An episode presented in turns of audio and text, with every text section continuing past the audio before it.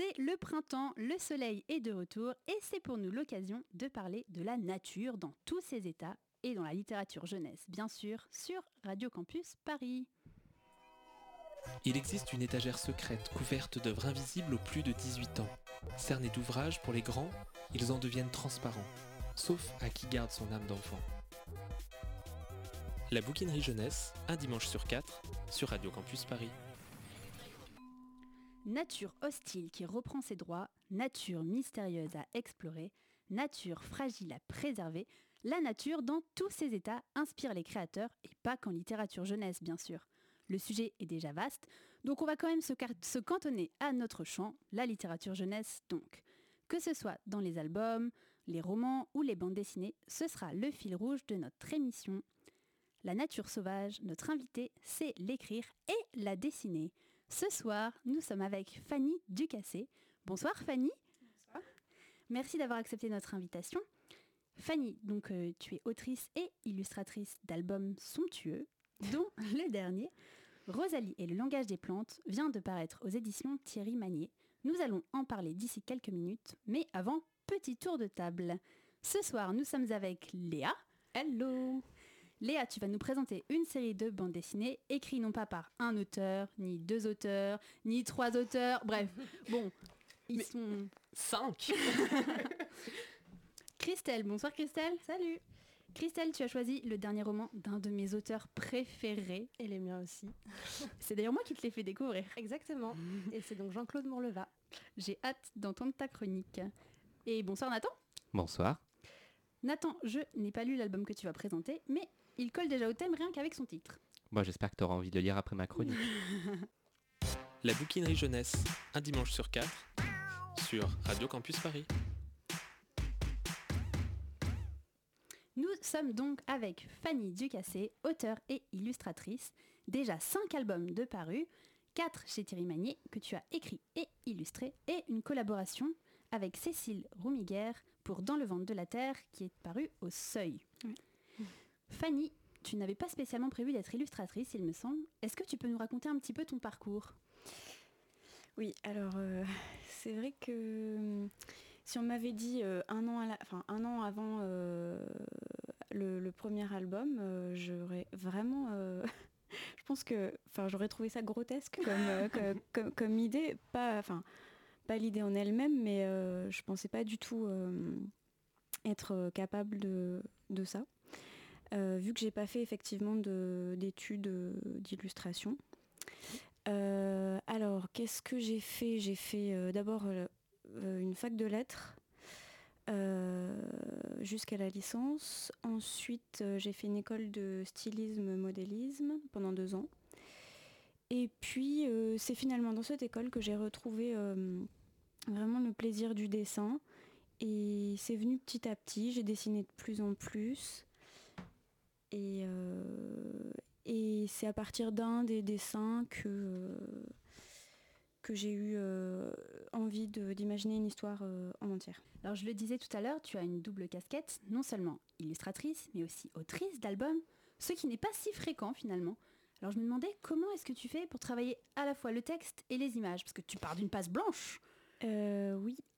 Euh, alors, euh, à part pour Rosalie, euh, donc le dernier album, j'ai fait un petit peu les deux en même temps. J'avançais un petit peu le texte et un petit peu le, le dessin en, en même temps, pas, pas du tout de façon organisée. Et pour, euh, pour le dernier, j'ai décidé d'être organisée et, de, et donc j'ai écrit le texte à l'avance. Euh, donc euh, ça c'était bien, enfin la toute la partie écriture, j'ai- vraiment, euh, j'ai trouvé ça plus simple. Je me dis ah mais pourquoi pourquoi j'ai pas fait ça avant?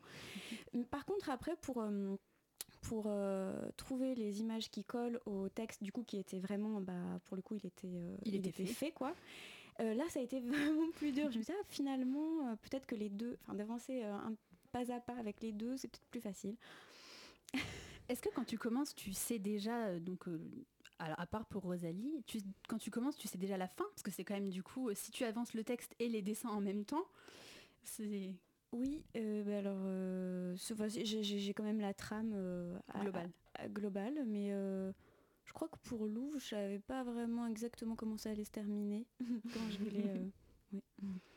Tu as également, je disais tout à l'heure, illustré un texte de Cécile Romiguer. Mm. Comment s'est passée cette collaboration? Eh ben très bien, c'était une chouette expérience. Euh, donc c'est euh, euh, c'est c'est l'éditrice avec laquelle j'avais déjà travaillé qui, m'a proposé le texte de Cécile, qui m'a beaucoup plu tout de suite. Ça m'intriguait ce thème, je le trouvais très bien écrit et, donc je me suis lancée là-dedans, mais alors je me- enfin, le, le texte était, je trouve, pas facile à, à illustrer en fait, quand même. Euh, donc j'ai eu un peu de mal à démarrer au début, même beaucoup. Et puis, et puis finalement, euh, finalement, bah, je sais pas comment je me suis décoincée, mais euh, ça, a fini par, j'ai fini par me lancer. Mais en tout cas, voilà, Cécile m'a pas du tout influencée, elle m'a plutôt encouragée. Je lui avais, à un moment quand j'étais un peu coincée, je lui avais parlé de mes idées, voir si ça, ça collait un peu avec ce qu'elle elle, elle avait imaginé. Euh, et puis oui, elle avait l'air plutôt emballée, donc voilà, ça, ça m'a aidé, je pense, à, À continuer. à continuer. Mm. Alors on parle un peu euh, technique maintenant. Euh. Quand on voit les formats, donc par exemple là des deux qu'on a ici, le Jardin des ours et Rosalie, Oui. on réalise qu'ils sont très différents. Est-ce que c'est toi qui choisis le format des planches ou est-ce que c'est la maison d'édition? Euh, non, là c'est moi. Euh, pour, euh, pour cela, en tout cas chez Thierry Magny, c'est moi qui ai choisi le format. Mais j'aime bien qu'il soit différent, comme j'aime bien à chaque fois qu'il y ait une ambiance de couleurs différente. Enfin, ça me paraît logique en fait que, que, que ce soit aussi un format différent du coup. Alors tes dessins ont tous en commun de foisonner de petits détails. Quel ut- outil est-ce que tu utilises pour tes illustrations? Euh, alors c'est euh, feutre euh, et stylo. Donc les, les- les feutres que j'utilise se mélangent un petit peu entre eux, ce qui permet d'obtenir des dégradés, des, voilà, des, plein de nuances. Et après, euh, tous les petits détails, c'est surtout avec le- un stylo noir très très fin. Euh, Mais sûrement très très bien effectivement. et c'est- la partie qui prend le plus de temps du coup.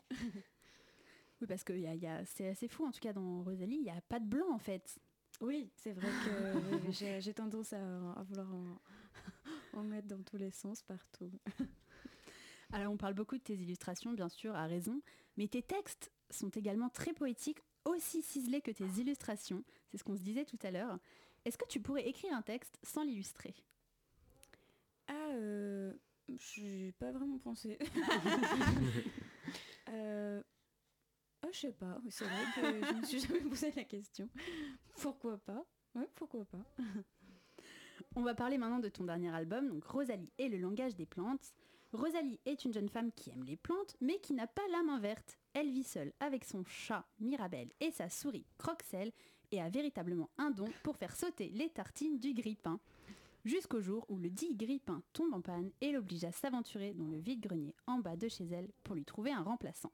Je vous propose d'écouter le teaser du livre. Sous l'averse, il y a la ville, qui s'étend jusqu'à devenir floue. Au dernier étage d'un immeuble plus haut qu'un pin parasol, Rosalie souffle sur son thé au jasmin. Mirabelle étire ses coussinets et Croxel, troisième locataire de la maisonnée, s'aiguise les quenottes sur un crouton daté. Rose des bois, chat des villes et mulot des champs écoutent ainsi la pluie rouler sur les toits. Rosalie est une amoureuse des plantes. Pourtant, elle n'a pas la main verte. Malgré les soins prodigués, plantes et fleurs s'étiolent, périssent en quelques jours. Même les arroser de mots doux et sans effet, à croire qu'elles ne parlent pas la même langue. En revanche, Rosalie a un don. Elle sait faire sauter les tranches de pain grillé si haut que, parfois, elles disparaissent. Lorsque Rosalie ne joue pas avec le grille-pain, elle tente de communiquer avec le monde. Mais, allez savoir pourquoi, ces tentatives restent vaines. À croire qu'elle n'a pas le bon langage. Depuis le sixième étage, entourée d'un chat narcissique et d'un mulot féroce, Rosalie se questionne. Première question, tout simplement, euh, comment t'es venue l'idée de cet album Euh, euh, par rapport à un rêve, euh, en fait, je, m'inspire pas mal de mes rêves. Et donc là, il y avait une partie, la partie qui se passe dans la forêt avec le costume en, en plantes. et le fait qu'elle se rende compte qu'en en fait elle comprend rien. ça, voilà, c'était une idée que que, j'avais, euh, qui, avait surgi dans un rêve et qui était resté, euh, parce que ça fait déjà un moment, hein, mais elle m'est restée en tête et j'avais envie d'en faire quelque chose. Donc j'ai brodé ensuite autour une histoire. Alors le thème de l'émission, euh, cette émission, c'est la nature. Or c'est un thème qui revient assez souvent dans tes albums. Est-ce que c'est une coïncidence, une volonté de ta part? C'est, c'est pas une volonté, c'est juste que j'aime les imprimés fleuris, j'adore dessiner, euh, j'adore dessiner des fleurs, des plantes, euh, des forêts foisonnantes, mais je ne sais pas pourquoi. Ça, me fait penser à deux choses par rapport à, tes albums du coup. Euh, à la fois le fait que, je vais peut-être y aller en deux fois du coup. la première question que je me pose, c'est justement que dans Rosalie, contrairement aux autres, j'ai l'impression que c'est un personnage qui, au début, n'a pas vraiment le lien avec la nature, à part les, animaux qu'elle a, et qui va apprendre ce lien avec la nature. Est-ce que, est que toi, tu es plutôt du genre Rosalie ou plutôt du genre euh, Louve? Ah, ben les deux, parce que. oui, parce que je, forcément, je, mis de moi dans, dans, ces deux personnages. Je sais pas. Euh, oui, c'est vrai, j'avais jamais vu les choses comme ça, mais. parce, que, parce que je trouve qu'il se démarque un peu dans le sens où il se passe en ville au début en tout cas. Ça j'ai essayé justement, j'avais envie de changer un peu, j'avais envie d'intégrer des décors de ville et, de mélanger du coup euh, la forêt et la ville. Hmm. Et, en même temps, c'est, enfin, du coup, c'est, c'est intéressant parce que le personnage, euh, en même temps, la ville, à la fois on la voit beaucoup, à la fois on la voit pas parce que ce personnage est un peu retranché dans sa solitude. Hmm. Ce, qui, ce qui va peut-être un peu avec, euh, avec l'idée de la nature. Mais la deuxième chose à laquelle je pensais, c'est que finalement, tout, toute cette nature et tous ces motifs floraux, ça fait un peu penser à, bah, la, peut-être à la, pardon, j'y arrive pas, à la profession à laquelle tu te destinais au début, puisque tu voulais travailler dans le textile. Et est-ce que tu travaillais en fait sur des, motifs comme ça, qu'on voit beaucoup sur euh, les robes de Rosalie, les tapisseries euh? Euh, Oui, oui, oui. C'est quoi exactement la question? Pardon, ce que, je voulais dire, c'est est-ce que ça, c'est quelque chose qui est juste ancré en toi parce que tu adores dessiner des motifs floraux, ou est-ce que ça te vient de bah, de la profession à laquelle tu te destinais au début et que du coup tu t'es habitué à dessiner des motifs pour des robes ou des... Euh, je m'étais pas tellement habituée à... Hum, c'est vrai qu'à l'école, on, on, faisait pas tellement de motifs en fait. Euh. Mais ça, ça, ça a un rapport dans le sens où...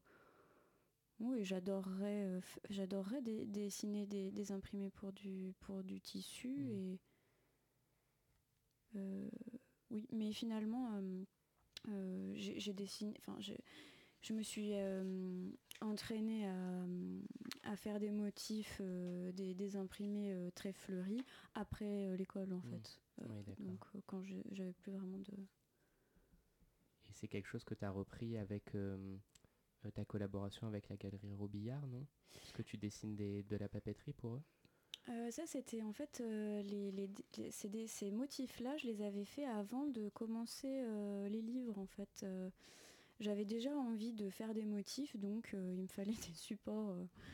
Du coup, je m'étais, lancée dans cette idée de, faire des petits carnets que j'avais d'abord imprimés moi-même. Bon, pas dans des très bonnes, enfin, c'était pas de très bonne qualité, c'était plus petit aussi. Et après, eux, ils m'ont proposé de, de réimprimer sur du beau papier euh, ces, mêmes motifs. Bon, et puis une dernière question pour conclure. Euh, est-ce que tu as la main verte, toi? Pas du tout. Alors là, pas du tout. Euh, j'aimerais bien, exactement comme Rosalie, mais je n'y arrive pas. Merci beaucoup, Fanny Ducasset. Donc, tu, restes avec nous. N'hésite pas, si tu veux intervenir, tu n'hésites pas. Mais donc, tout de suite, c'est l'heure d'écouter Léa. Léa qui va donc nous parler d'une histoire dans laquelle il s'agit plutôt de sauver la nature. Exactement. Je vais vous parler de Cinq mondes, qui est une saga à la croisée de la fantasy et de la science-fiction pour moi, qui est publiée en France par Gallimard et qui peut être lue à partir du collège. La série comptera cinq volumes, un pour chacun des cinq mondes évoqués dans le titre. Deux de ces volumes étant déjà parus. C'est donc une histoire en cours d'écriture que je vais chroniquer aujourd'hui, une histoire aussi fascinante que trépidante. Trépidante, les, 20, les 250 premières pages, enfin pages tout court en fait, que compte le tome 1. Et donc ça parle de quoi? Alors, ça parle de Una, une jeune fille qui appartient à la riche caste des danseurs de sable. Dans les cinq mondes, qui sont en fait une planète et ses quatre lunes, chacun de ces mondes possède un sable ayant des caractéristiques bien définies. Una, elle, vit sur Mondomani, la planète au sable blanc. Mais son existence est morose. Abandonnée par sa brillante grande sœur, l'unique famille qui lui restait, Una est la plus mauvaise danseuse de sable de sa génération. Impossible pour elle de contrôler les aniformes, petites créatures, j'ai failli dire animorphes, petites créatures de sable qu'elle est capable de créer avec tous ses camarades. Un jour, elle surprend par hasard une discussion entre de nombreux représentants des cinq mondes et découvre avec effroi que chacune de leurs planètes est en train de mourir, inexorablement victime d'une sorte de réchauffement qui affecte toutes les formes de vie. Il existerait une solution pour restaurer l'équilibre, rallumer les cinq phares dressés sur chacune des planètes par les anciens dieux. Je ne sais pas si ma phrase était très claire, mais en gros, il y a un phare sur chaque planète, cinq planètes, cinq phares. Euh, mais voilà, le problème c'est que personne pour l'instant n'a été capable de les rallumer, ces phares. Ils attendent toujours le danseur qui saura raviver leur flamme.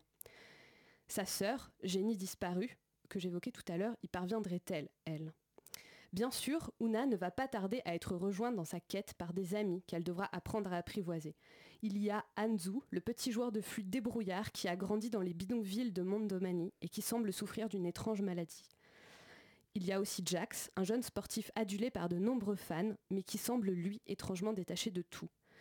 Tous les trois finissent par partager le même objectif, rallumer les phares pour éviter aux cinq mondes de sombrer dans le chaos. Pas mal. Mais dis-moi Léa, j'ai l'impression d'avoir déjà lu ça quelque part.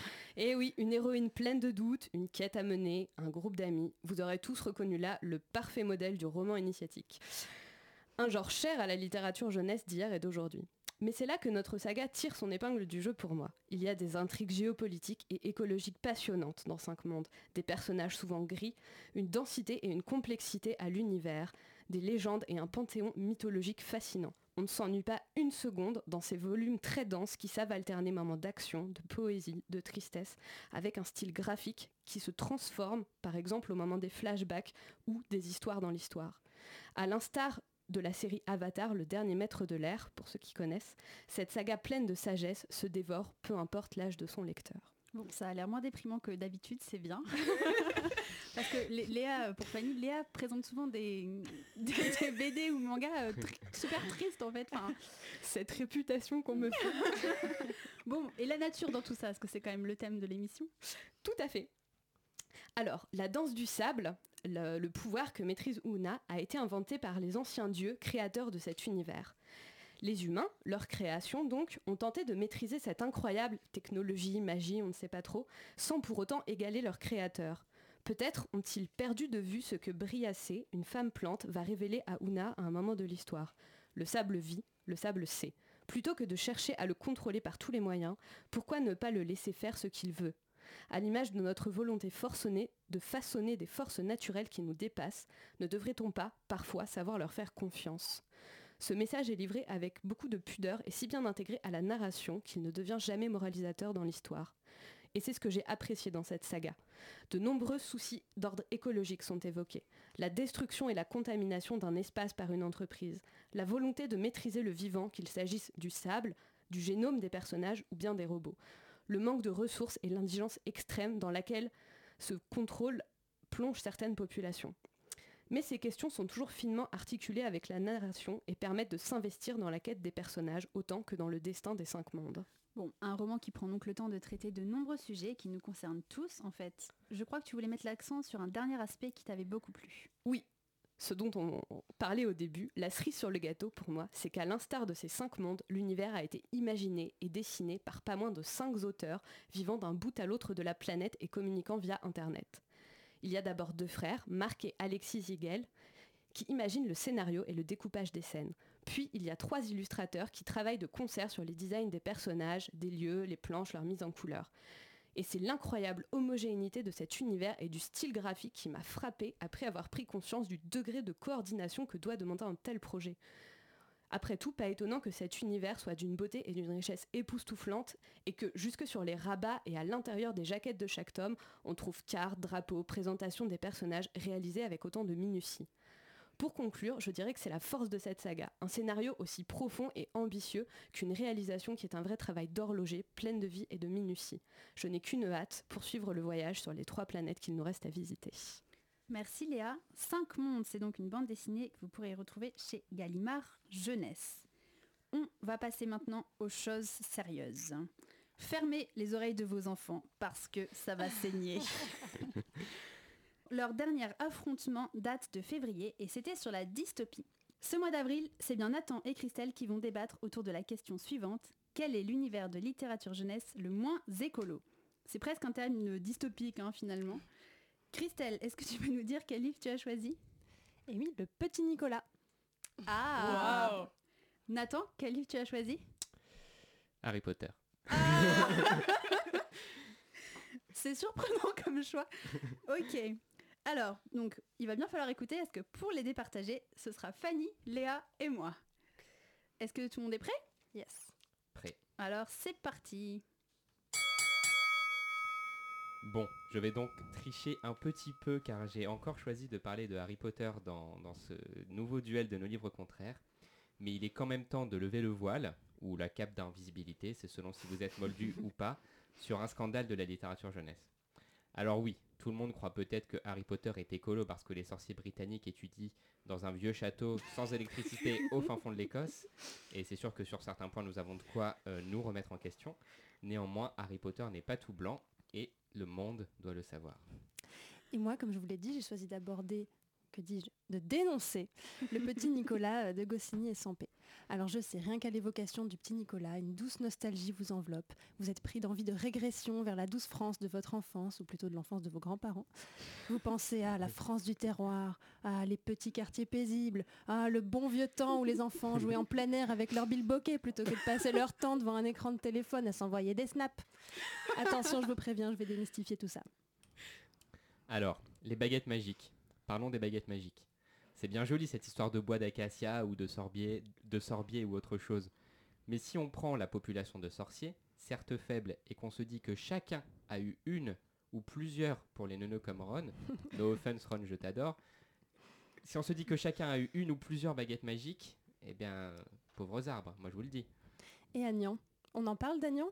Mais si vous savez Agnan, le premier de la classe, l'intello, le chouchou de la maîtresse, l'insupportable cafard qui révise ses leçons pendant la récré et dont la passion est de colorier des cartes de géographie.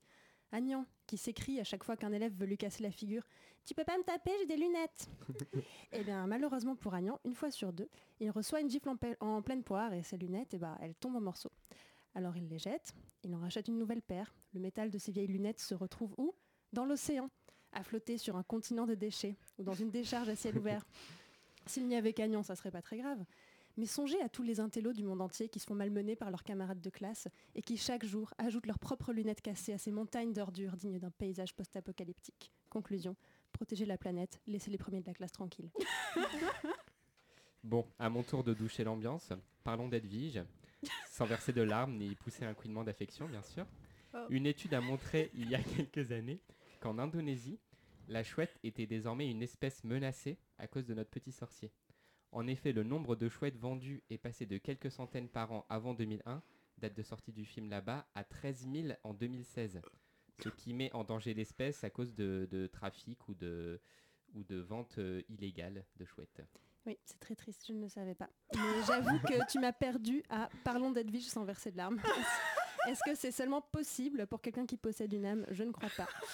Euh, bon, tu nous as parlé des animaux, moi j'enchaîne sur la surexploitation des sols. Euh, juste c'est moi ou ça devient déprimant là cette émission? Euh, donc je continue. Euh, parmi la bande de copains de Nicolas, est-ce que vous voyez qui est Alceste? Alceste, c'est le meilleur ami de Nicolas, le, gros, hein, il est décrit comme ça, qui est toujours en train de manger des beignets, des pains au chocolat, des friands à la saucisse. Et ils sont faits avec quoi ces gâteaux? De la bonne farine de nos campagnes? Pas du tout Du blé OGM, de l'huile de palme qui décime les forêts, du sucre issu de l'agriculture intensive. Alors il est bien gentil Alceste, mais avec sa surconsommation de pâtisserie, il détruit des arbres et par la même occasion, il prive d'habitat des populations entières d'orangs-outans et de rhinocéros. Bon, pour ne plus parler du fond mais bien de la forme, venons-en au nerf du sujet, à savoir l'objet livre en lui-même. 7 tomes 7 tomes et 4000 pages, les gars. 7 tomes traduits dans 80 langues, dans 200 pays et vendus en tout à plus de 500 millions d'exemplaires. Vous imaginez le nombre d'arbres morts pour faire ces bouquins? J'ai donc fait des recherches et des calculs. Si on se dit que chaque tome fait en moyenne 600 pages, je pars du chiffre français mais soit, que la saga s'est vendue à 500 millions d'exemplaires, ça fait donc 300 milliards de pages vendues. Pour vous imaginer un peu mieux le truc, euh, une étude a montré il y a quelques années euh, que si on décidait d'imprimer tout Internet, ça ferait 136 milliards de pages. Harry Potter, c'est le double. Or, un arbre produit en moyenne 15 000 feuilles de papier, donc grossièrement, il a fallu tuer 20 millions d'arbres. Enfin, je dis ça, je dis rien. hein. Et encore, je ne parle que du papier. Dites-vous par exemple que pour la sortie du tome 7 en France, les 1,8 millions d'exemplaires qui ont été livrés dans tous les points de vente euh, l'ont été grâce à 110 semi-remorques de 33 palettes, ce qui représente près de 2200 tonnes de papier, et qui dit semi-remorque, dit carburant, dit dioxyde de carbone, et pollution. Et je vous épargne les films, les produits dérivés, les DVD, les livres annexes, la pièce de théâtre, parce que sinon je crois qu'on va tous s'évanouir. C'est vrai, je te l'accorde, le succès d'Harry Potter a pas mal de répercussions dans le monde réel. Et c'est bien pour ça que j'ai choisi, moi, de parler du petit Nicolas, de ces grosses voitures à essence qui pétaradent partout dans les rues, de ces jolis cadeaux de Noël envoyés par colis dans des avions qui trouent la couche d'ozone, de ces pelouses bien vertes arrosées avec des milliers de litres d'eau potable. D'ailleurs, bon, je vous ai parlé du petit Nicolas, mais en fait, j'aurais aussi bien pu faire ma chronique sur le Club des 5, sur Martine à la plage ou sur Nos étoiles contraires, parce que le point commun de tous ces livres, c'est qu'ils se déroulent dans le même univers, le nôtre. Et il faut admettre que jusqu'à preuve du contraire, c'est malheureusement notre monde qui est le moins écolo de tous. Waouh, eh bien, encore une fois, un magnifique duel. Je crois que Léa est sans voix. J'ai j'ai oscillé entre l'hilarité et le fait d'être super contrite et de me dire oh mon dieu je n'achèterai plus jamais un seul livre de ma vie. Au chiffre de Nathan. Jusqu'à la conclusion euh, Sans brillante de Christelle. Je, euh, je suis sans voix. Bien déprimante aussi, hein, disons-le nous. C'est c'est vrai que c'est vrai que cette chronique s'est trouvée un peu déprimante. finalement. Euh, qui peut commencer? Fanny? Alors il faut, il faut dire euh, qui, euh, Qui gagne selon toi ce duel? Euh, le coup de la déforestation peut-être à la fin. euh, Oui, ferait remporter peut-être euh, Nathan pour ce duel, pour moi. Très bien. Léa? Moi je vais voter pour Christelle Merci Léa. Non, mais en même temps, c'était couru d'avance. En fait, vous faites toujours la même chose. Vous prenez le vote inverse de celui de l'invité. Et du coup, tu dois départager. Juste pour que ce soit moi qui tranche, c'est ça? Pas du tout Je- j'ai trouvé euh, l'argumentation de Christelle super bien construite et surtout le retournement final m'a époustouflé donc euh, voilà je lui donne mon point euh, sans arrière-pensée sans, sans vouloir mettre Laetitia euh, Bon, tu l'as payé Dans la gêne. Christelle Très cher, tu ne peux pas te permettre ce genre de, de corruption. Bon, je suis d'accord avec ce que vous avez dit euh, toutes les deux. Je vais donner mon point à Nathan. Ne veux-tu pas Pour les recherches, en fait. Non, mais parce qu'il a dû passer un temps ça de malade mentaux, t'es vraiment un en fait. des calculs, à faire des calculs savants. Sans pour, euh, ordinateur, s'il vous plaît, parce que le mien est pété. Donc à la Merci la bon voilà. N'hésitez pas à nous dire, euh, vous qui nous écoutez, pour qui vous auriez voté. On va maintenant passer à une autre chronique. Euh, donc J'espère que Nathan euh, est déjà prêt à enchaîner, parce que c'est à lui. Mais oui, je suis prêt.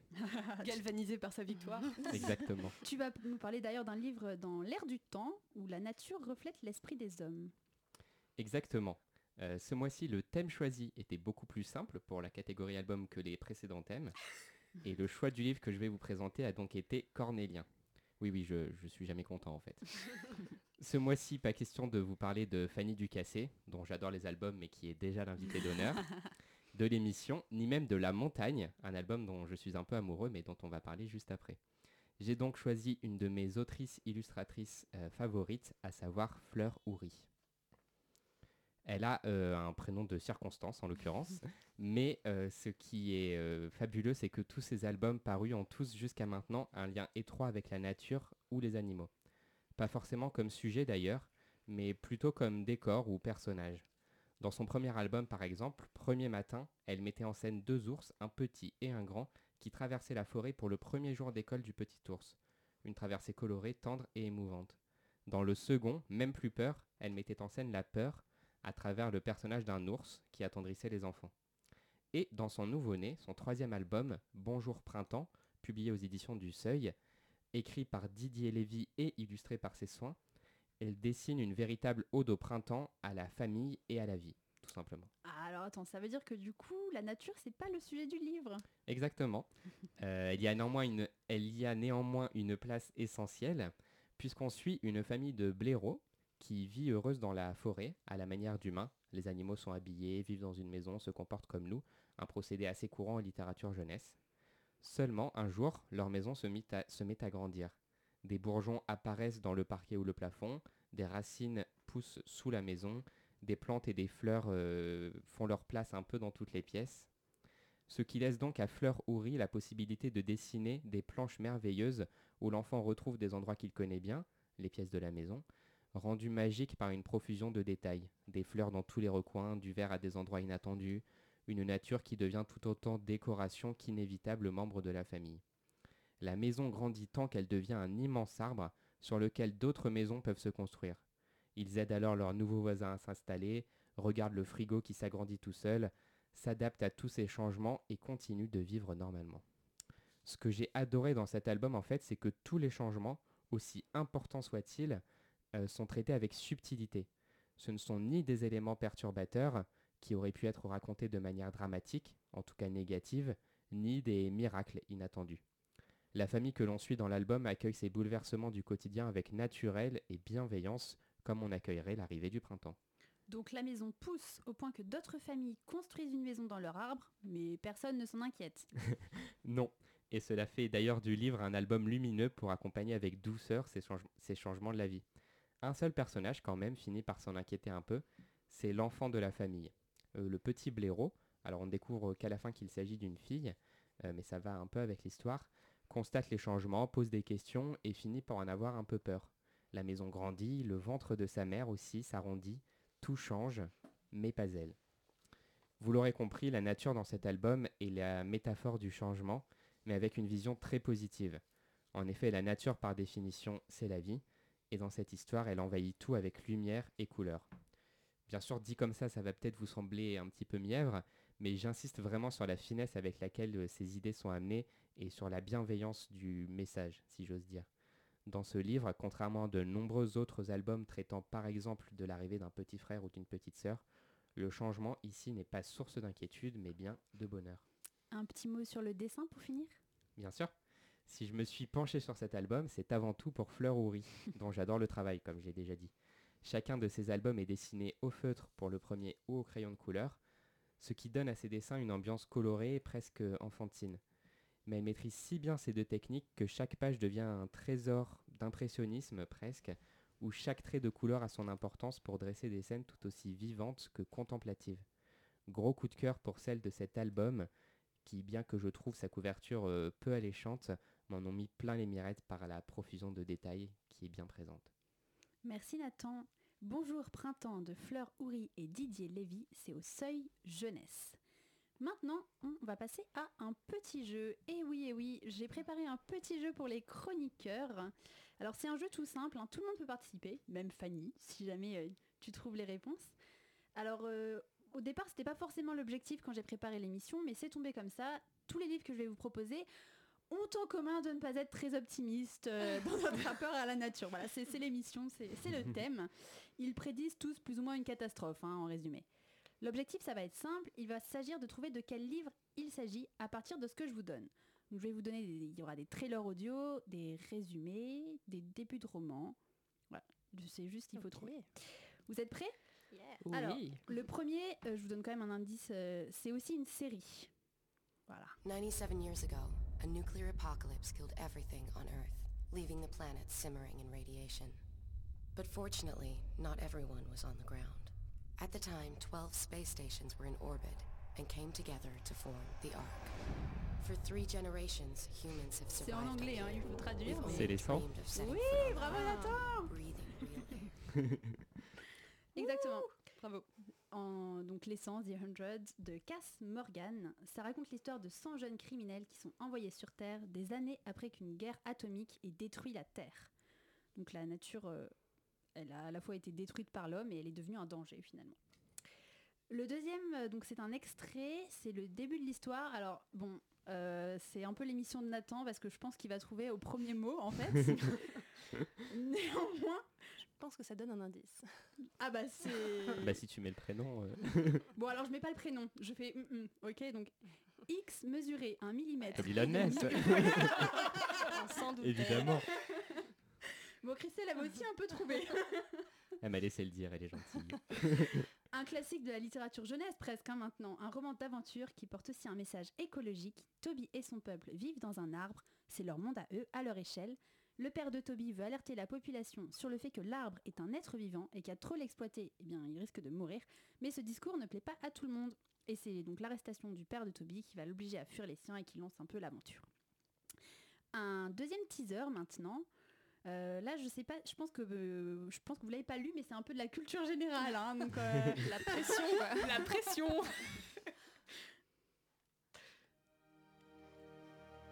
Et si un jour la Terre réagissait à la mesure de notre orgueil destructeur? Ah, Ça me dit quelque chose. Le chaos viendrait alors par l'orage, frappant brutalement des humains inconscients de leurs crimes. Certains disparaîtraient en fumée, laissant le néant sous un simple tas d'habits, La voix, ça peut vous aider aussi. tandis que d'autres sombreraient dans une folie de la musique, animés par la haine de leur progéniture. Mm. Des enfants et adolescents, C'est un teaser de livre ou ça a désormais été adapté? Orphelins, commenceraient alors à Euh, plutôt une arpenter un nouveau adaptation, monde, c'est fait par des un autre monde, où tout Ah, est arrêté. Ah, bah c'est Autre Monde Oui, De Maxime Chattard Un ouragan de vent et de neige plonge une partie du pays dans l'obscurité et l'effroi, et à son réveil, Matt, 14 ans, s'aperçoit que le monde a changé, que ses parents ne sont plus là, que l'électricité ne fonctionne plus et que les armes à feu ont fondu. Seul contre un paysage ravagé et des animaux enragés, il va partir à la recherche de ses amis. Voilà un petit peu l'histoire. Ensuite, c'est encore un extrait. Bon, je suis désolée, mais encore une fois, en fait, je connais bien Nathan et je connais, je connais bien ses goûts, en fait, et, et je connais bien les miens, et on a pas mal les mêmes. et du coup, je pense que c'est aussi lui qui a le plus de chances de trouver. Mais je bon, me taise ne m'en voulez pas. Bah non, sinon personne va trouver. bon, je lis le début, j'espère que tu vas trouver, en fait. les aventures n'arrivent jamais aux filles. Pensez mm, mm, avec rage. Ah, mais c'est euh, Jamais se répète. Oui. En fait, c'était le quiz pour Nathan. Les éveilleurs de Pauline Alphen. Effectivement. Encore une fois, c'est une grande catastrophe qui a balayé le monde d'avant. Les jumeaux Jade et Clarisse grandissent dans un nouveau monde revenu à l'essentiel, mais qui semble avoir oublié les fameux temps d'avant. Alors, euh, pour finir, un sujet euh, qui n'est pas un sujet apocalyptique, mais c'est une petite dédicace à Léa cette fois. C'est le dernier teaser et euh, indice, c'est également une série pour les enfants. Sa vie à la campagne, pleine de surprises.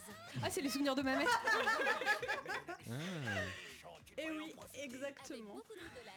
C'est vraiment euh, spécial dédicace pour moi. Il y a un coq dans les euh, premières euh, minutes de la bande-annonce en plus. Oui, en fait, c'est le livre que Léa avait pensé à chroniquer. C'est pour ça que j'ai été voir un peu ce que c'était. Tout à fait. C'est l'histoire de Mamette, qui est aujourd'hui grand-mère, et qui raconte ses souvenirs de fillette de 9 ans, envoyée par sa mère chez ses grands-parents, et forcée de s'adapter à la rude vie de la campagne des années 30. Léa, si tu veux dire quelques mots euh, sur ce livre. Euh, c'est une bande dessinée formidable que j'adore. C'est euh, tout en tendresse et en subtilité. À la fois, ça parle de sujets très graves, de la société de l'époque, de qu'est-ce que c'était qu'être un enfant dans ces années-là, avant la guerre, tout ça. C'est c'est génial et ça va être adapté en série, euh, en série d'animation. Et voilà, je le conseille à tout le monde. C'est ça, ça va être adapté sur M6. j'ai lu aussi et je recommande à 200%. Bah, génial. bon ben voilà, bravo pour ce jeu. Du coup, qui gagne à la finalement c'est Nathan, non? Nathan, je Ouais, bon, c'était Ouais. un peu de la. bon, bon, la prochaine fois, j'ai. Je n'avais je- pas les questions avant. Non, hein. bien sûr que non, non, non, non, c'est juste que voilà. Tu sais qu'on on- te laisse toujours gagner, Nathan. Bon, on va parler euh, donc de tous ces romans centrés euh, sur l'effondrement dans un instant. Mais avant, il est temps de vous faire gagner à vous qui nous écoutez un cadeau. Et oui, comme tous les mois, nous vous faisons gagner le livre de notre invité, dédicacé par ses soins dans nos studios. Pour ce mois d'avril, vous allez donc pouvoir gagner Rosalie et le langage des plantes, dédicacé par son auteur et illustratrice Fanny Ducassé. Alors nous avons un petit peu changé les règles hein, pour participer au concours. Il n'y a plus de questions maintenant, il vous suffit d'aller sur nos pages Facebook, Twitter ou Instagram et de partager le concours à vos amis. Le gagnant est tiré au sort parmi les partages. Bonne chance à tous La bouquinerie jeunesse, un dimanche sur quatre, sur Radio Campus Paris. On va donc maintenant un petit peu euh, parler euh, donc, euh, de livres où la nature se venge de ce qu'on lui a fait. Donc pas mal d'apocalypse écologique, hein, c'est un peu ce dont on parle depuis le début de l'émission. il me semble Léa que tu voulais réagir un peu à ce sujet. Oui, oui, oui, tout à fait. Euh, en repensant, en préparant euh, l'émission et en repensant à tout ce que j'avais lu ou vu sur ce thème qui s'adressait aux enfants, je me suis rendu compte que, enfin, c'est hyper anxiogène euh, d'être un enfant aujourd'hui, de lire de la littérature jeunesse et de, de, voir la nature. Alors évidemment. Elle est toujours très positive dans les albums, mais dès qu'on passe à une littérature plus pour les ados, en fait, ben, en fait, on se rend compte qu'on vit dans un monde qui a une date de péremption.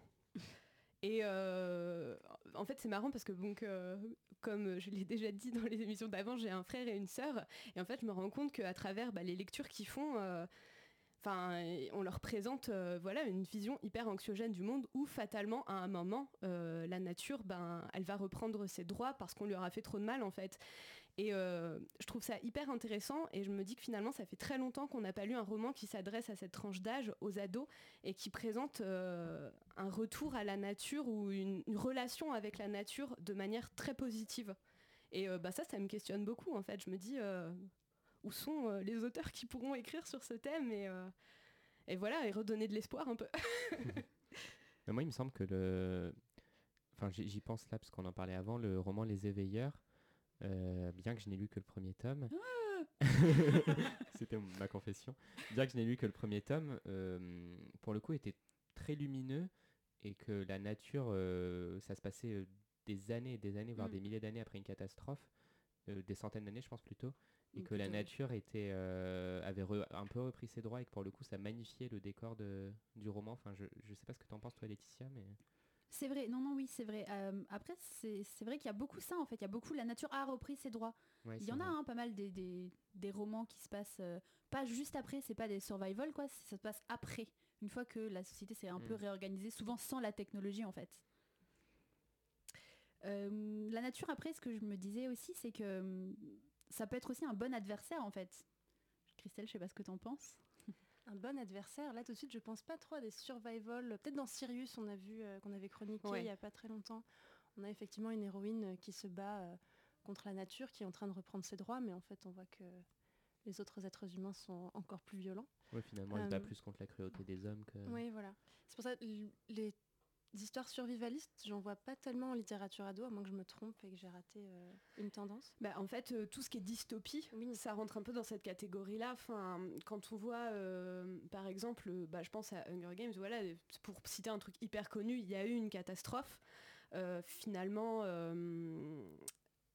les, les, êtres humains ont merdé, entre guillemets, il s'est passé quelque chose de très grave et c'est ça qui a, qui a fait que euh, ben, c'est Enfin, c'est compliqué euh, parfois de trouver des ressources. Par exemple, c'est compliqué pour Katniss et euh, sa famille de manger, mm. etc. après, ça vient aussi de la société dystopique dans laquelle ils, vivent, dans laquelle ils sont obligés de vivre. Mais finalement, le petit moment où elle, elle parvient à s'échapper pour être dans la nature, c'est ses seuls moments de vraie liberté. Mm. Et du coup, Enfin, je trouve que euh, cette relation, euh, voilà, elle est euh, cette relation entre les hommes et la nature. Souvent aujourd'hui, dans les choses les plus lues, les plus connues, elle est complexe, elle est négative, elle est, voilà, c'est c'est une source plus de, de, négatif que de positif en fait. Mm. C'est vrai que dans l'exemple que tu cites, ça reste quand même à l'arrière-plan. J'arrive pas à avoir d'intrigue où l'affrontement avec la nature serait au premier plan dans un roman jeunesse. Je pense surtout à des films pour euh, le grand public ou adulte. Euh, The Revenant, par exemple. Enfin, je vois pas ça en jeunesse. Ou alors, euh, le, titre m'échappe, désolé, mais il y a un film Netflix dont la pub passe en ce moment avec Nathalie Portman. pareil, et le, slogan du film, c'est La nature reprend ses droits, mm. très exactement. Et elle dit dans la bande-annonce, parce que tout le monde dit Ah, ça détruit tout, ça détruit tout, il y a une espèce de phénomène naturel qui arrive. Et elle dit non, ça ne détruit pas, ça crée quelque chose de nouveau. Et il y a ce côté un petit peu de la nature qui, qui est comme une mère nourricière, mais qui peut un peu à un moment se rebeller euh, parce qu'on lui a fait trop de mal. quoi. Bon, eh bien, à méditer tout ça. En tout cas, si vous voulez euh, écrire un roman sur la nature positive, euh, adressez-le à Léa. Elle sera ravie de le lire. Bon, alors, je le disais tout à l'heure en introduction, Christelle a choisi de chroniquer le nouveau roman d'un de mes auteurs préférés. Et j'ai vraiment hâte de savoir ce que tu en as pensé. Et oui, je vais vous parler donc de Jefferson, qui pour le coup est assez euh, positif, hein, qui lance une alerte, mais qui donne aussi, euh, je pense, les moyens d'agir. Donc Jefferson, écrit par Jean-Claude Morleva, comme on vient de le dire, est publié par Gallimard Jeunesse, euh, tout récemment, au mois de mars 2018. Et Morleva marque avec ce livre son retour à la littérature jeunesse, après un détour par la littérature vieillesse, entre guillemets. On se rappelle qu'il avait notamment coécrit le roman pour adultes Et je danse aussi, avec Anne-Laure Bondou, qui est la marraine de la bouquinerie jeunesse, notre Oui. première invitée, si vous vous en rappelez. Et j'en profite pour dire que Jean-Claude Morleva et Anne-Laure Bondou ont tous les deux été nommés il y a peu chevaliers de l'Ordre des Arts et des Lettres. Bravo à eux Oui, oui, on est très très fiers de notre marraine. Bon, revenons un petit peu à Jefferson maintenant. Qu'est-ce que ça raconte? Alors Jefferson, comme son titre ne l'indique pas, c'est un hérisson qui vit au pays des animaux, le voisin du pays des humains. Jefferson mesure 72 cm de hauteur, il habite dans une petite maison à l'orée de la forêt, il porte des petites chaussures cirées, il aime cuisiner des pommes de terre au four. Et surtout, il adore lire les livres qu'il emprunte à la bibliothèque dans son petit canapé avec une petite tasse de thé et sa petite couverture remontée jusqu'au menton. Et ses petits mouchoirs à portée de main au cas où son roman le ferait un peu pleurer. Alors si déjà avec tout ça vous n'avez pas envie d'adopter cet adorable hérisson, c'est que vraiment vous n'avez pas de cœur. Et un beau jour, Jefferson Bouchard de la poterie, puisque c'est son nom complet, a envie de se faire rafraîchir la houppette. Il se trouve un peu décoiffé. Alors il décide d'aller à son salon de coiffure préféré, définitif. Comme tous les salons de coiffure. Tenu par Monsieur Edgar, un blaireau, et par sa jolie nièce. Sauf qu'en arrivant au salon, horreur, il découvre le gentil blaireau étendu sur le sol, mort, une paire de ciseaux enfoncés dans le ventre. Jeff est au mauvais endroit, au mauvais moment. Tout l'accuse et il devient immédiatement l'animal le plus recherché du pays. Avec son ami Gilbert, un jeune cochon, il va se rendre clandestinement au pays des humains pour démasquer les vrais coupables. Et alors, à quelle tranche d'âge s'adresse ce livre? Parce que alors, finalement, ça a commencé gentil, mais Ouais. ça m'a l'air de partir un peu. Ça devient assez vite euh, sombre, mais ça reste quand même euh, très optimiste et toujours euh, dans l'humour et la bonne humeur. Et c'est un livre qui s'adresse aux pré-ados, je dirais aux 9-12 ans. Mais moi qui ai un peu plus de 2 fois 12 ans, j'ai aussi pris beaucoup de plaisir à le lire, ce roman. Et donc, j'ai l'impression qu'il t'a plutôt plu. Qu'est-ce qui t'a plu dans cette histoire? Alors d'abord, vous l'aurez compris, c'est absolument mignon et attendrissant. Pendant les premières pages, franchement, j'avais envie de pousser des petits « Oh !» tellement c'était trop mignon et adorable de mignonitude. Et donc en quelques lignes à peine, Morleva arrive à nous faire adopter euh, le petit hérisson et donc à avoir très peur pour lui dès qu'il va se retrouver en danger. Ensuite, j'ai trouvé assez original le parti pris de faire parler des animaux dans un roman. Il me semble que dans les textes contemporains, c'est assez peu présent. On trouve beaucoup d'animaux anthropomorphisés dans les albums ou dans les romans première lecture pour les tout petits, mais moins dans les romans pour ados ou pré-ados. Et pour Jean-Claude Morlevin, en tout cas, ce n'était pas une première. Il avait déjà écrit en 2003 euh, un livre pour les plus jeunes qui s'appelait La balade de Cornebic, dans lequel les héros étaient aussi des animaux. Euh, pour Jefferson, en tout cas, l'auteur n'a pas choisi cette option au hasard. Euh, au fil de la lecture, son engagement pour la défense des animaux devient vraiment de plus en plus clair, surtout avec la partie du roman qui se déroule du côté des humains. On a notamment une description des abattoirs qui est tout à fait glaçante, et forcément puisqu'on les voit du point de vue des animaux eux-mêmes. Et honnêtement, quand on lit cette scène au travers du regard d'un animal, eh ben, ça change tout. Et là, pas besoin d'être un végétarien ou un antispéciste convaincu pour ressentir un profond malaise pendant cette scène de l'abattoir. Avec le point de vue qui est adopté dans le texte, on est amené à voir dans ces bêtes ben, non plus des futurs jambons en cours de préparation, mais bien des êtres vivants, sensibles, démunis et terrifiés, dont le massacre fait immanquablement penser aux pages les plus sombres de notre histoire. Alors oui, je sais, le point Godwin est vite arrivé, mais je pense que c'est une comparaison qui a été voulue par l'auteur, même si elle est bien sûr implicite. Et pour résumer, donc toute la stratégie de Montlevas, c'est de nous rendre les animaux euh, proches, de nous les présenter comme des êtres sensibles, intelligents et de nous montrer le monde à travers leurs yeux, pour nous faire adhérer à sa cause, avec beaucoup de subtilité bien sûr, parce que là j'ai insisté sur le message du roman, mais il s'agit avant tout d'une histoire drôle et très émouvante. Et pour conclure, s'il fallait retenir une chose sur Jefferson? Eh bien, s'il fallait retenir une chose, ce serait Jean-Claude Morleva. On l'a dit, on est absolument fan de l'auteur, et si vous avez déjà lu un roman de lui, vous savez que son écriture est toujours un concentré de poésie, de finesse, d'humour et de fantaisie, et celui-ci ne fait pas exception. Merci Christelle. Je suis un peu triste parce qu'elle a pas ramené le livre, du coup je peux pas lui emprunter. Jefferson de Jean-Claude Monleva, c'est chez Gallimard Jeunesse. Ce mois-ci, pour le comité de lecture, nous vous avons laissé le choix entre trois albums et vous avez choisi La montagne de Manuel Marsol et Carmen Chica aux éditions Les Fourmis Rouges. L'histoire de la montagne, ça reprend formidablement les thèmes dont nous venons de parler. C'est l'histoire d'un livreur qui s'arrête au bord d'une forêt, qui entre à l'intérieur et qui s'y perd. Commence alors un voyage extraordinaire et assez déboussolant pour lui et pour le lecteur. Petit tour de table, qu'est-ce que vous en avez pensé? Ben, Déjà, j'aime ou j'aime pas? J'aime. J'adore. J'ai adoré aussi. Ok, donc c'est un 100%. Pour voir si euh, les, les lecteurs et les auditeurs sont euh, également d'accord avec vous, on va prendre euh, donc une auditrice en ligne, c'est Laetitia du blog La Licorne à lunettes. Laetitia, est-ce que tu es avec nous? Oui, bonsoir. Bonsoir. Alors, et toi, j'aime ou j'aime pas? Alors, j'aime aussi. Bon, bah on est tous d'accord au moins sur ce point. Euh, qui veut commencer à en parler un petit peu autour de la table? Moi, je veux bien commencer. Euh, moi, c'était un peu la manipulation parce que c'est moi qui ai préparé ce sondage et je n'ai mis que des albums que j'aimais ou que j'avais envie de lire. Et je suis ravi qu'on parle de La Montagne parce que c'est un album euh, paru aux éditions des Fourmis Rouges, donc dont j'ai déjà beaucoup parlé, qui est tout simplement splendide. Euh, L'illustrateur a d'ailleurs gagné un prix d'illustration à la foire du livre de jeunesse de Bologne il y a un ou deux ans, je ne me souviens plus. Et euh, cet album est d'abord magnifique par son graphisme et de manière plus générale par euh, l'univers euh, dans lequel est plongé le personnage. Donc on suit un, petit personnage, un camionneur qui au tout début de l'album s'arrête sur le bord de la route pour, aller faire pipi dans, contre un arbre quoi. Et il va s'aventurer dans la forêt de manière en fait il s'est perdu et il va alors plonger dans une espèce de balade fantasmagorique euh, où il va se transformer en bête fantastique, euh, euh, s'aventurer partout dans la montagne à la manière d'un dessin animé de Ghibli en fait. Et ce que j'ai adoré dans, cette balade, c'est notamment qu'en fait, je dirais pas qu'il se passe rien, parce qu'en effet, il y a quand même toute une aventure où il devient une bête sauvage et où il s'aventure dans la montagne. Mais ce n'est pas le propos du livre, c'est pas une aventure, c'est juste une balade hors du temps. Ensuite, le camionneur revient à, sa camio- euh, à son camion euh, et il reprend sa vie comme si de rien n'était, alors qu'il s'est passé euh, plein de choses fantastiques dans la forêt. Quoi. Et toi, Laetitia, qu'est-ce que, qu'est-ce que tu as particulièrement aimé? Alors, j'ai d'abord été assez in- interloquée, intriguée par, euh, dès la couverture, en fait. Je me suis vraiment euh, retrouvée face à un tableau.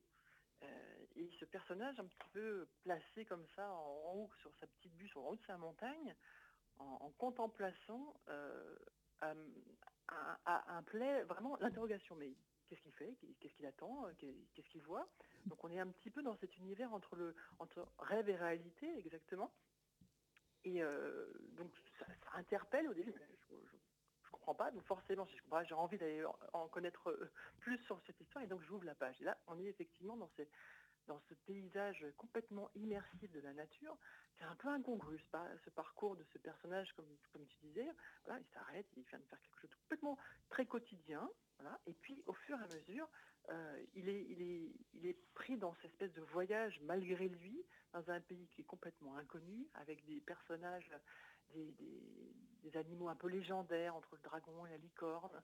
Euh, finalement, il n'est absolument pas du tout surpris de ce qui lui arrive. Une espèce de, mouvement très paisible. Euh, c'est, euh, voilà, de voyage dans un imaginaire qui est le sien, qui n'est pas le sien. On ne sait pas trop bien exactement où on est. Et qui, semble le transcender, parce que il n'est pas surpris, il n'est pas en phase d'interrogation, il est, heureux de ce qu'il est en train de vivre. Donc c'est vraiment ce côté immersif dans, voilà, dans un moment de bonheur, pose obligatoirement beaucoup de questions, on, profite. Et, l'univers graphique et, toute la, richesse et la luxuriance de ce jardin, c'est vraiment ça. On est dans cette balade dans ce jardin et euh, on y est bien. Euh, moi, c'est vraiment euh, ce qui m'a le plus, le plus interpellé. Ce côté vraiment envoûtant, un peu étrange, mais finalement, on est, pris dans cette, dans cette invitation à la méditation quasiment. Voilà, une pause de détente, finalement, dans tous les sens du terme. Oui, c'est vrai, oui. Nathan? J'aurais pas dit mieux. Ouais, et, euh, rêve. du Ouais, coup, mais je trouvais que c'était très onirique. ouais. je voulais juste rajouter, et si vous êtes vous aimez les petits jeux. Et euh, moi, ce que j'ai adoré dans cet album, c'est qu'il y a une petite créature qui accompagne euh, quasiment sur chaque planche le, le héros, le camionneur. Et mon grand jeu, c'était de trouver sur chaque page ces deux petits yeux rouges. Oui, c'est ça, Voilà. c'est vraiment le petit fil rouge, comme tu dis, les Oui, yeux rouges. exactement, c'est le fil rouge. élément qu'on essaye de, de retrouver, qui est finalement c'est le petit lien entre le lecteur et la réalité, parce que finalement bah, il y a ce côté jeu, et en même temps euh, c'est c'est assez inquiétant. Et, euh, ça, donc je trouve que voilà, on n'est pas indifférent face à un album de cette qualité en fait. Et, euh, on ne peut pas rester insensible. Donc euh, peut-être que ça peut ne pas plaire parce qu'on n'a pas envie de rentrer dans un univers comme ça, ou parce qu'on ne comprend pas, ou parce qu'on s'arrête à la couverture parce que tout n'est pas explicite.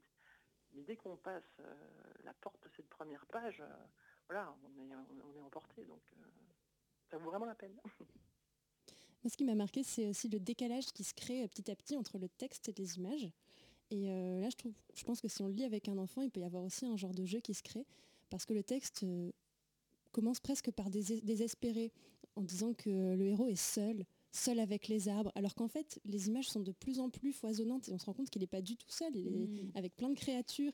Et j'imagine bien un enfant qui dit, mais non, il n'est pas seul, regarde, il y a tel et tel animal qui l'accompagne. Et ça crée euh, une forme d'humour et oui, de petits jeux aussi à la lecture.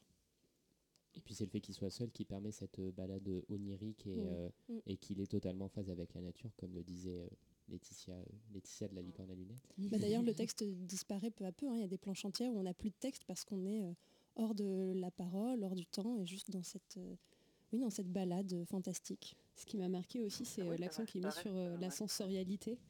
Euh, en fait, euh, au fur et à mesure de sa transformation, le personnage euh, a des parties du corps qui grandissent, c'est assez Mm. marrant, et c'est comme ça qu'il se transforme en monstre, en fait. Là, Bon ben merci à Ouais, tous un alors. parcours euh, initiatique, voilà, tout à fait ça. Merci, euh, merci à tous. Alors, a priori, un album qu'on vous conseille vraiment de lire. Là, c'est un 100%. Merci Laetitia d'avoir été avec nous. Merci à vous. À bientôt. Continuez, c'est génial. Merci. Pour la prochaine émission, nous parlerons de rencontres. La rencontre qui change la vie, la rencontre avec soi-même peut-être, c'est ce qu'on verra. Et bien sûr, c'est vous qui allez choisir le livre que vous souhaitez qu'on débriefe et dont peut-être vous avez envie de parler avec nous. On vous mettra donc euh, les trois livres comme d'habitude sur les réseaux sociaux parce que à présent, il est temps voilà de se dire au revoir. Au revoir. D'accord. Suis toujours la seule à te répondre. vraiment envie de partir. L'émission est terminée, mais on se retrouve très vite sur les réseaux sociaux, Facebook, Twitter, Instagram, et dans quatre petites semaines pour la prochaine émission. Merci à toute l'équipe de m'avoir aidé à préparer cette émission. Merci Fanny, Fanny Ducassé d'avoir été avec nous. On rappelle que ton album Rosalie et le langage des plantes est paru chez Thierry Magnier. Et pour conclure, je vais citer Timothée de Fombelle dans Toby Lolness. Évidemment. Il racontait l'histoire de l'arbre comme celle d'un être vivant. Il disait que les feuilles n'étaient pas des plantes indépendantes, mais qu'elles représentaient les extrémités d'une immense force de vie. Ce qui avait choqué les lecteurs, c'est que ce livre sur les origines parlait en fait de l'avenir. Si l'arbre était vivant comme une forêt de mousse, il était terriblement fragile.